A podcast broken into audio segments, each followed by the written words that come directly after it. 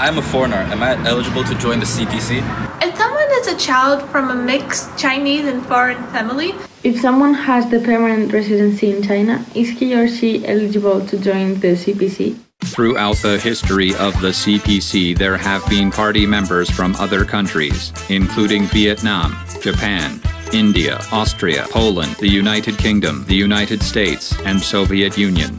For example, Lebanese American Shafick George Hatem arrived in Yan'an with the Red Army in 1937 and joined the CPC that year. A revision to the Constitution that was adopted by the 8th National Congress of the CPC in 1956 clearly put forward that a party member must be at least 18 years of age and a citizen of the People's Republic of China. Israel Epstein from Poland worked as a foreign correspondent in China during the War of Resistance against Japanese aggression. In 1957, Epstein was granted Chinese citizenship and he joined the CPC in 1964.